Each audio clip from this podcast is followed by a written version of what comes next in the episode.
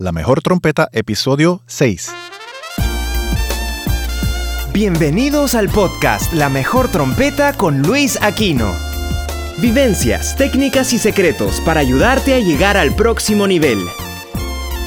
Y ahora con ustedes, su anfitrión, uno de los trompetistas más influyentes de Latinoamérica, Luis Aquino.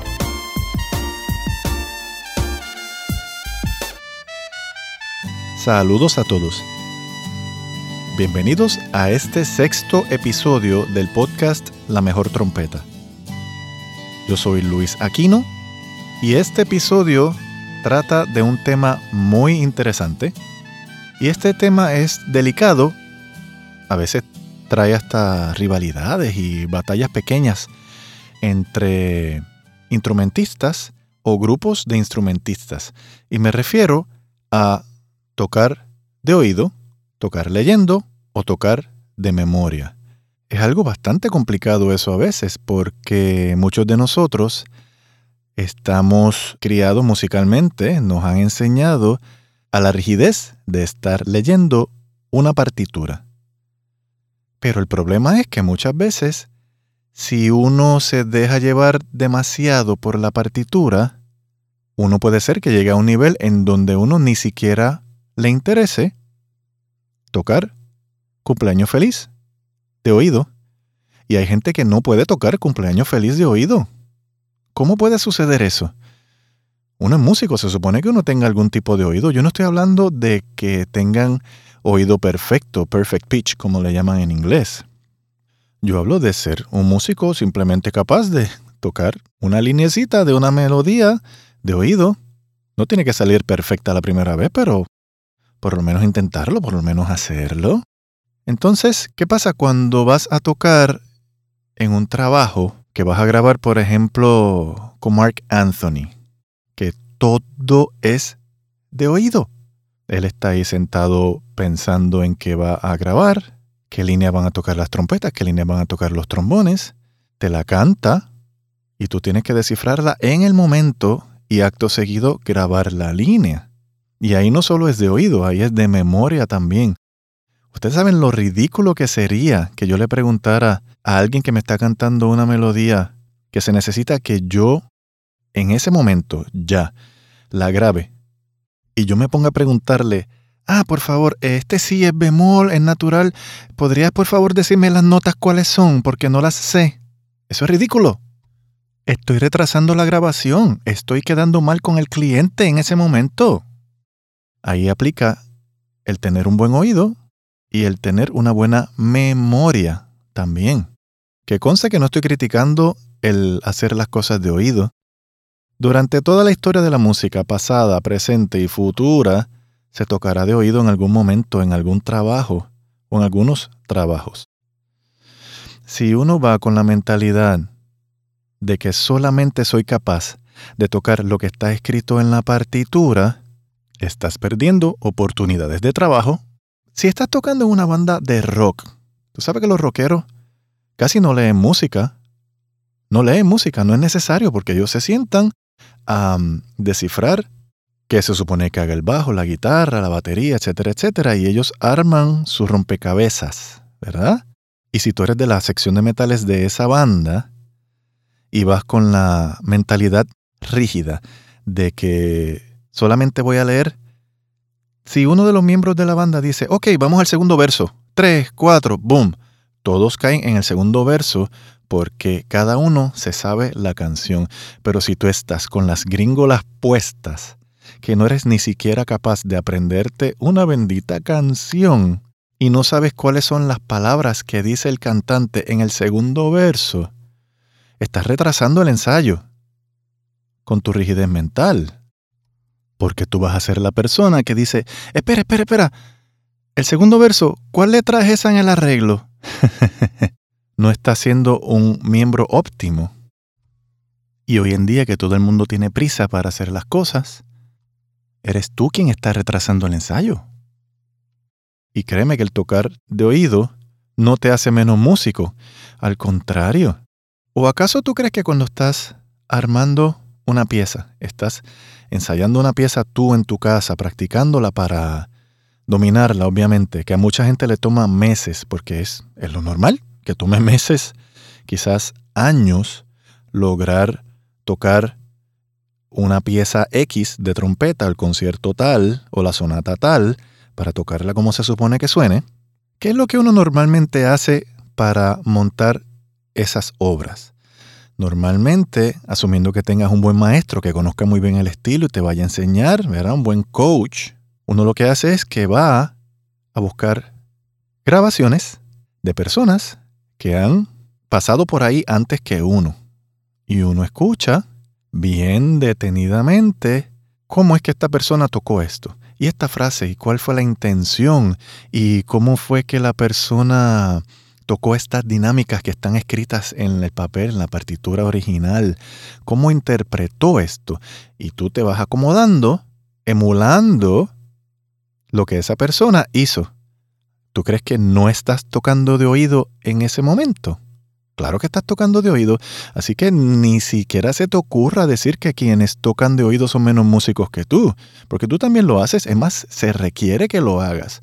Lo que pasa es que hoy en día cada vez hay menos músicos, arreglistas, capaces de hacer un arreglo bien hecho bien pensado, las partituras bien escritas, con si la nota es larga con la rayita encima, si la nota lleva un ataque adicional, ponerle el símbolo correspondiente, si le ponen un puntillo encima de la nota para que sea bien corta, escribir todo correctamente como va para que uno pueda interpretarlo. Y hoy en día, cada vez hay menos músicos que sean capaces de leer la partitura correctamente e interpretar las cosas.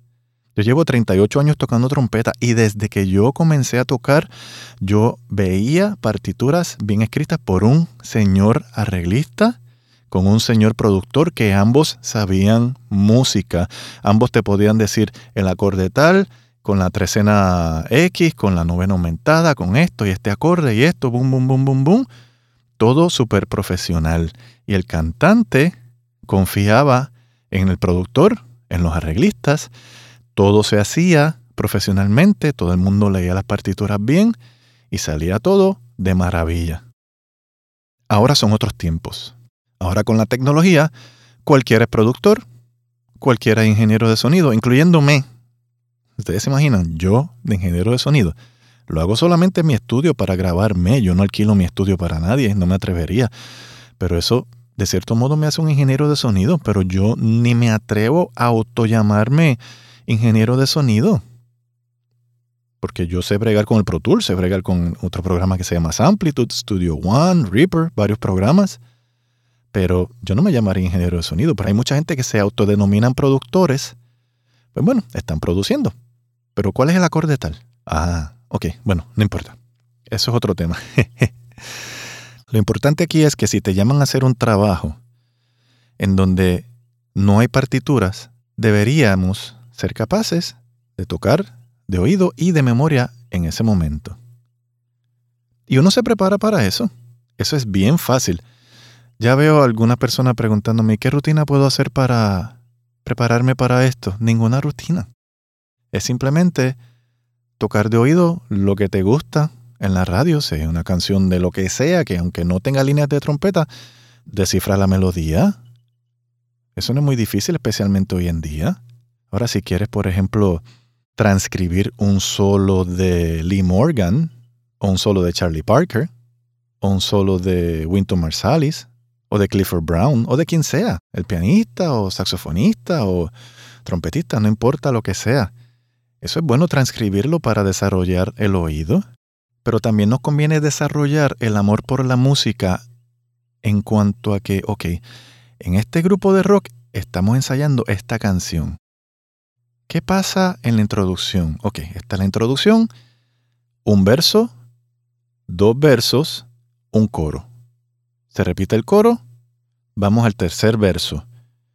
¿Qué dice la letra en cada uno de esos versos? ¿Por qué? Porque tú tienes una partitura que a lo mejor es la letra C, que es el segundo verso, y si alguien que no está leyendo dice, ok, vamos al segundo verso, pues ya tú sabes que el segundo verso es la letra C, y todo fluye.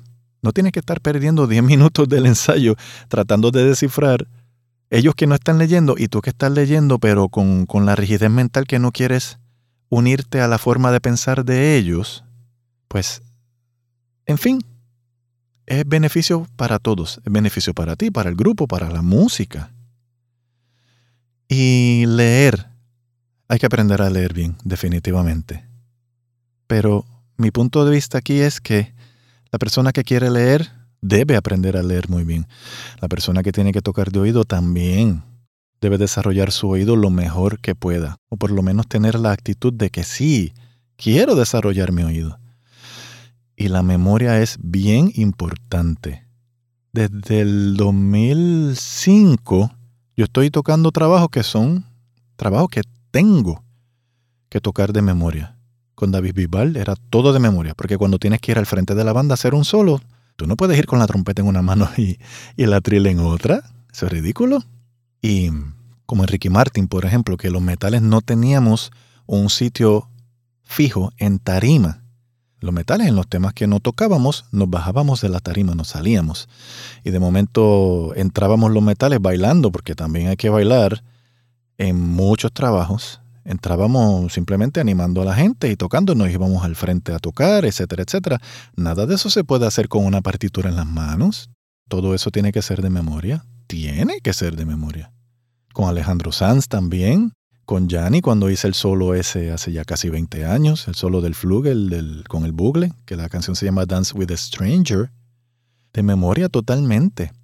Y les digo que para Dance with a Stranger nunca existió partitura, porque eso de la forma que se hizo fue que Yanni estructuró algunas partes de esa melodía, otras partes las, las hizo Pedro Eustache, que tocaba flauta con Yanni en ese momento, y otras de esas ideas son mías. Entre los tres se armó el muñequito completo. Básicamente, la mayoría de las ideas son inspiración de Yanni, pero uno cooperó. Y yo me lo iba aprendiendo de memoria. La memoria es bien importante. Cuando tú te levantas, que el, perseguidor, la luz, está sobre ti, si tú estás pendiente a leer, no estás proyectando nada frente al público. Eso se ve bien feo. Tú de solista y que tengas que estar leyendo una partitura. Eso se ve feo. Yo espero nunca tener que hacerlo y si alguna vez me ven haciéndolo, pues Saben que por dentro yo estoy, ay, debí aprenderme esto, ay, no me dieron suficiente tiempo para aprenderme esto, lo que sea que esté pensando. Es admirable cuando un solista se para frente a una orquesta sinfónica de salsa, de merengue o lo que sea, o un grupo pequeño, y toca de memoria. Eso es admirable. Obviamente yo no voy a pensar, ah, él solamente toca de oído o ah, él solamente a lo mejor no sabe leer muy bien. ¿Qué rayos me importa a mí eso en ese momento? Yo estoy allí sentado al frente de ese solista para recibir ese arte, esa música.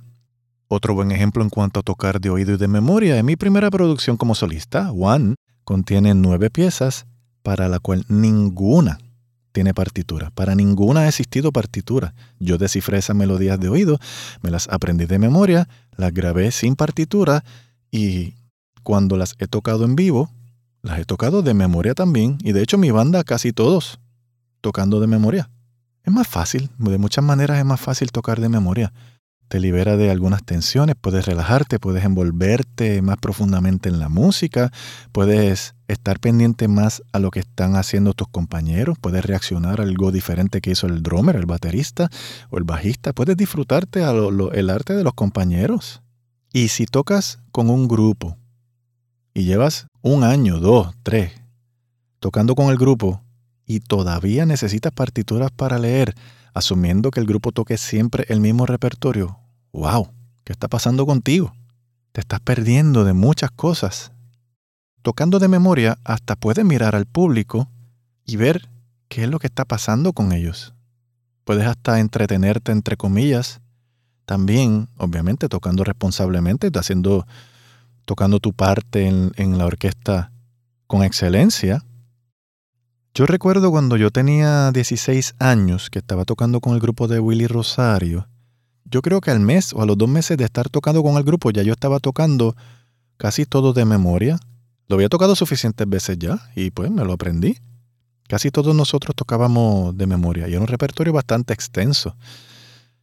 Si los cantantes lo pueden hacer, que normalmente cantan todo el repertorio de memoria, a no ser que sea un grupo que hoy en esta fiesta toca un repertorio y mañana en la otra fiesta toca otro repertorio, pues ahí es mucho más difícil. Ahí tú los ves con el iPad leyendo y todo perfecto. Bueno, leen la letra, es normal, para eso está la tecnología. Pero un show. Yo toco actualmente con Franco De Vita y Franco De Vita no lee ninguna de sus canciones. si él las escribió, se supone que se las sepa. Y es increíble tocar con él. ¿Ustedes se imaginan a Franco leyendo sus canciones? No es la misma proyección, no sería jamás la misma proyección hacia el público, quien está pagando para ver esos conciertos. Y con Franco, obviamente, es todo de memoria. Y muchas de las veces ni siquiera han existido partituras porque es el mismo procedimiento.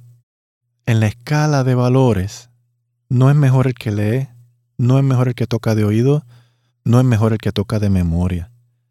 Yo diría que lo ideal es que cada uno de nosotros seamos capaces de tocar de las tres maneras. En algún momento hay que leer música, en algún momento hay que tocar de oído, en algún momento hay que tocar de memoria. Vamos a retarnos nosotros a nosotros mismos. Sí, hoy voy a tocar esto de memoria, o por lo menos esta parte de la canción voy a tocarla de memoria. Y mañana voy a tocar dos partes de la canción de memoria, o lo que sea. Es una forma así de hacerlo, es, uno mismo retarse y, y descifrar cómo hacer las cosas. No te va a herir, no te va a dañar la carrera, todo lo contrario, vas a ser mejor músico. Libera a uno mucho el ser capaz de uno estar lo suficientemente preparado para que cuando llegues a un trabajo y no sabes con qué te vas a encontrar, tú sepas, yo puedo manejar cualquier cosa que venga a pasar aquí. Pon la partitura que tú quieras ahí que yo la voy a descifrar. Cántame la melodía que tú quieras, cantes bien o cantes mal, yo voy a descifrar qué es lo que tú quieres que yo cante y voy a tocar la melodía. ¿Y quieres que me lo aprenda de memoria para mañana? Pues aquí estoy. Digo, un tema, ¿verdad? No es que sean 80 temas de memoria para mañana, eso es inhumano. Yo me acuerdo cuando grabé la primera vez con Joe Arroyo, yo vivía en Miami, estaba en la Universidad de Miami estudiando y, había unas partituras en la producción. Pero una vez que yo grabé la primera canción, el señor Joe vino para acá, aló una silla, se sentó al lado mío y me dijo, Luisito, esas partituras, échalas para el lado, yo te voy a cantar lo que tú vas a tocar. Y así fue. Don Joe Arroyo me cantó todas las frases que yo grabé en esa producción. Esa producción yo la hice de oído. Y fue una experiencia buenísima porque mm, el flujo de las ideas, a veces la persona. Canta algo y la segunda vez pues canta algo un poquito diferente y tú tienes que estar bien rápido, listo para tocar, ¿esto, ¿es esto lo que usted quiere? Sí, bum, bum, bum, bum, y tocaste. Y así el proceso es mucho más rápido. Es muy importante poder tocar de oído. Te va a traer muchas satisfacciones en tu vida. Muchas, muchas, muchas. Y la persona que te contrató también va a estar súper satisfecho contigo. Imagínate que por ahí se diga, ah, no, fulano de tal solamente puede tocar con una partitura porque no puede tocar ni cumpleaños feliz de oído. Uf, o fulano de tal no sabe leer música, tienes que enviarle la música dos, tres semanas antes para que sea capaz de tocar las cosas más o menos. Como trompetista eso. Eso se puede esperar de un bajista, de un baterista, de un guitarrista, que es lo normal. Eh, si son rockeros, ¿verdad? Que tocan más de oído y ese tipo de cosas, más por, por sentimiento, no sé. Pero de un trompetista que no sepa leer música es ridículo. Y que no puedas tocar de memoria un repertorio que llevas meses o años tocando no voy a decir que eso es ridículo, pero wow, yo, yo siento pena ajena si ese es tu caso. Eso es vagancia, no desarrollar el oído.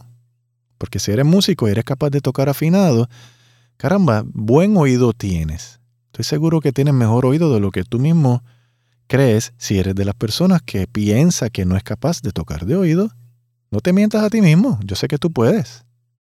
Es como cuando vas de sustituto a una banda de merengue pasa mucho, que son los mambos, ¿verdad? Las moñas diferentes que hay que hacer.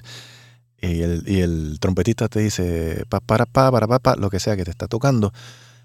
Si tú necesitas que te diga, ok, es si bemol, es la, o es la sostenido, lo que sea, este, esto es lo que estamos tocando, que tengas que mirar los pistones del compañero para saber qué notas está tocando, estás retrasando el proceso, porque muchas veces tienes pocos segundos antes de empezar a tocar que él te está explicando lo que tienes que tocar, tienes que agarrarlo súper rápido. Y eso es una destreza que se desarrolla. Pero menciono esto por si acaso tú no sabías que ese tipo de cosas sucede, pues sí, sucede. Y es muchas veces de oído, pues traigamos el balance en nuestras vidas. Hay que leer muy bien, hay que ser capaces de tocar de oído, sea quien sea que te está cantando las cosas, y hay que ser capaz de tocar de memoria, porque en algún momento eso te va a salvar un trabajo. No cierres la puerta a las posibilidades que te trae desarrollar estas tres destrezas. Tocar leyendo muy bien, tocar de oído y tocar de memoria. Se puede, desarrolla tu oído de verdad. Disfrútate la música, porque la música nosotros los músicos podemos disfrutarla también para que suene lo más fluido posible, para que suene lo mejor posible, pero tocar de oído también requiere el escuchar muy bien, no solamente oír. Me acuerdo de cuando yo tocaba con Grupo Manía en los 90, había una moña que hacía un, dos, tres, pararara, pararara, pararara, pararara, pararara, pararara, pararara, pararara, pararara, pararara. Años después yo oía a otro grupo tocando esa moña, ¿verdad? Porque se lo oyeron a Grupo Manía les gustó y ellos estaban tocando un, dos, tres, pararara, para, para, para, para, pararara, para, para, para. Si estuviste escuchándome cuando canté la frase anteriormente a esta vez, sabes lo que canté mal en este momento. Si estabas oyendo y no escuchando, no te diste cuenta.